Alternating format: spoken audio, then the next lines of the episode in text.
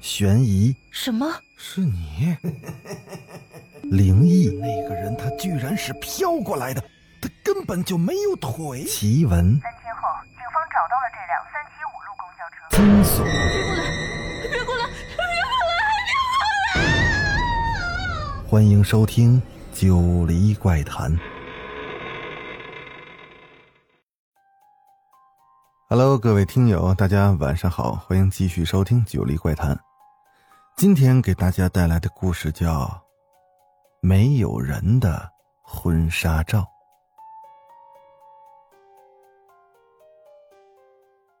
十一长假即将到来，婚纱影楼的生意那自然是好的不得了。王若曦虽然只是个普通的摄影助理，平时只是做一些打打反光板的简单工作，但这段时间的忙碌也让她纤弱的身体有些吃不消了。若曦，今儿有一对情侣来拍婚纱，你行不行啊？你？李阳对王若曦一向很好，于是王若曦也友好的笑了笑。不过今天这对情侣可能挺不好伺候的。昨天晚上我给那个叫刘丽的女顾客打电话，约她今天来拍照，结果奇怪的是没人说话，那话筒里传来了呜呜的风声，就跟在野地里一样。我挂了电话之后再打过去，依旧是风声，不过却有个女人阴森森的跟我说：“好，明天见。”你说吓不吓人？李阳，你怎么不去写恐怖小说呢？别把一个电话讲的那么可怕，行不行啊？那只不过是一个普通客人，有什么？突然，王若曦把后半截的话给咽了回去。正在这个时候。有一个穿着黑色衣服的女人款款的走了进来，她的怀里还抱着一个巨大的黑色相框，那相框里是一个男人的遗像，一种阴森诡异的气氛顿时就笼罩了整个影楼，所有人当时都呆住了。我就是今天预约拍照的刘丽。我怀里抱着的就是我的男朋友。良久之后，李阳和王若曦才从震惊中恢复过来。啊啊哦，那个美女，那婚纱照是要两个人照的。呃，我的意思是，需要两个活人，一死一活，不可以吗？刘丽晃了晃手里的遗像，然后她把钱拍在了桌子上。看到钱，那句“不可以”，李阳没有说出来。那么，今天王若曦和李阳就要陪着这位叫刘丽的奇怪女人，以及一个可怕的遗像，一起拍婚纱外景了。王若曦的心里有些害怕。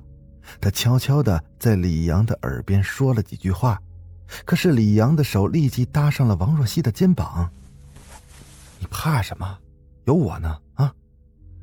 李阳的亲昵举动让王若曦觉得浑身都不舒服，她只能答应。再说，在这个大影楼里，她这么年轻的小助理又有什么资格多说话呢？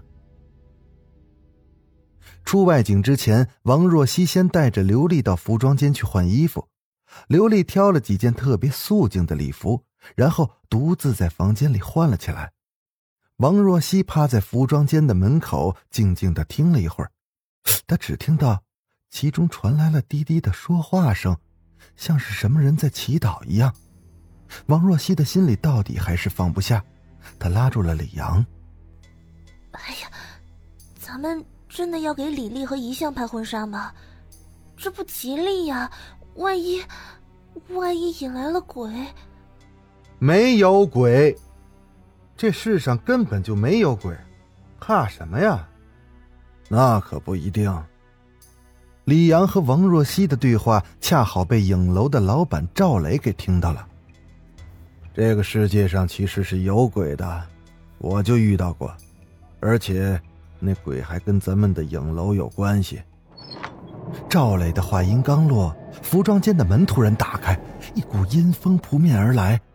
门里面的刘丽穿着一身洁白的裙子，那怀里还抱着遗像，正在冷冷的笑着。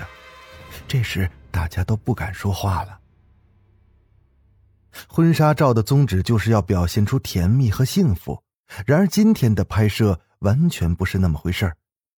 到了拍摄地之后，刘丽很淡定的抱着遗像，摆出了各种姿态，把遗像抱在怀里，下巴紧紧的靠着照片中的男人的头，把遗像放在身边，像是和自己的男人并排坐着，甚至把遗像举到嘴边，给死者一个亲吻。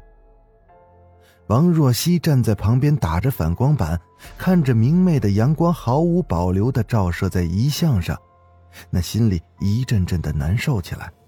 更重要的是，照片都有一个特点：正面拍出的人像，无论你从哪个角度欣赏，那照片上的人似乎都是看着你的。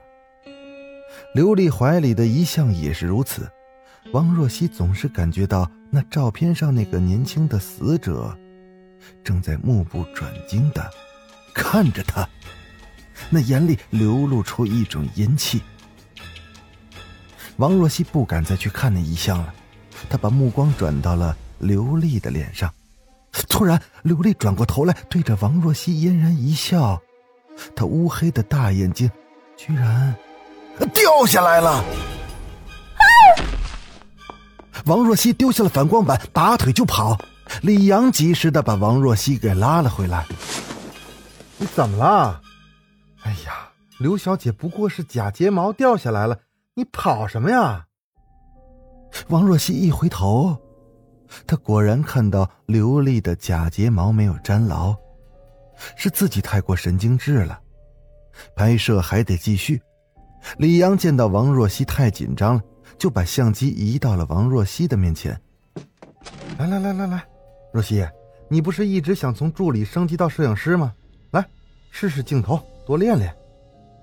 王若曦听话的把相机举了起来，从镜头里观察刘丽的脸。突然，镜头里出现了一张血淋淋的脸，那张脸上没有眼睛，两个乌黑的血洞死死的盯着王若曦。鲜红的舌头吐出了老长，王若曦又一次很不争气的叫了起来，还差点把相机给摔了。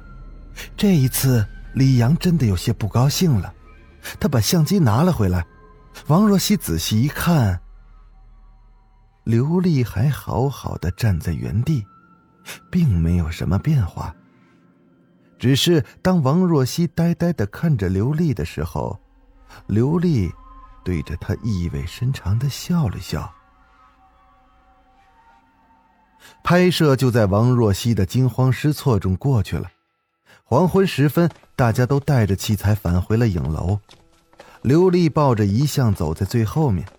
王若曦无意中的一回头，目光一下子就落到了遗像上。这一下，王若曦真的是透出了冷汗。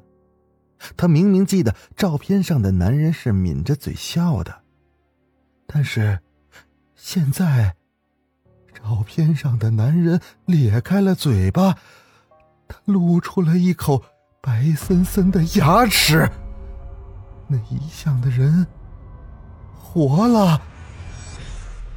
照片拍完之后，还要经过一个漫长的后期制作过程，而后期制作就是王若曦要负责的。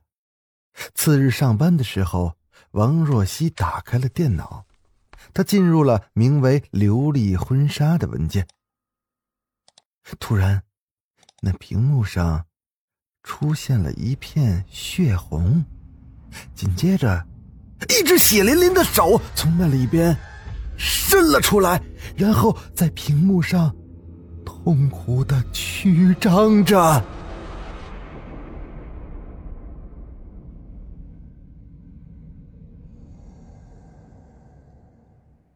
好了，这个故事今天咱们先讲到这儿，欲知后事如何，咱们下集接着讲。我是主播九黎香柳，咱们下集再见。